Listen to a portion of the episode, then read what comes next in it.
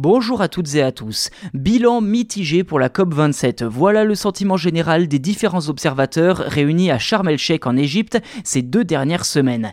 Alors que les émissions de gaz à effet de serre ont de nouveau atteint des sommets en 2022, force est de constater qu'aucune mesure supplémentaire pour les diminuer n'a été prise.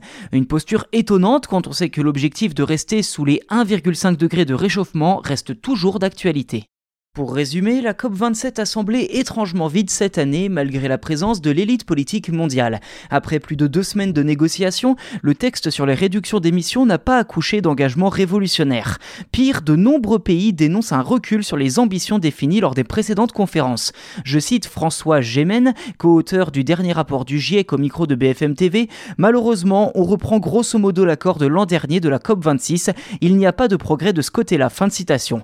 Au chapitre des idées refusées pour accélérer le verdissement de notre société, on retrouve, j'ai presque envie de dire, évidemment, la sortie des énergies fossiles, balayée quand même d'un revers de main par plus de 600 lobbyistes du gaz, du pétrole et du charbon invités à la COP27. Ce qui apparaît comme une mesure bien utile et réellement efficace n'a donc pas été retenu par les participants, préférant se concentrer sur les conséquences terribles du réchauffement climatique, comme les catastrophes engendrées par les phénomènes météorologiques extrêmes. Ce fut notamment le cas pour le Pakistan qui a subi les pires inondations de son histoire cet été.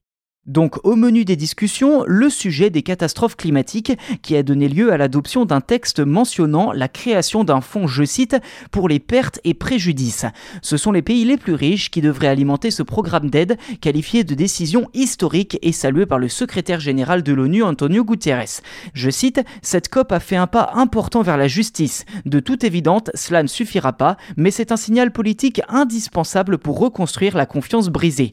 Mais comme le résume François Gémen, que je cite à nouveau, l'accord de la COP27 est un peu schizophrénique, parce que d'un côté on s'engage à payer pour les dégâts et de l'autre on refuse d'en faire davantage pour éviter de limiter ces dégâts. Fin de citation.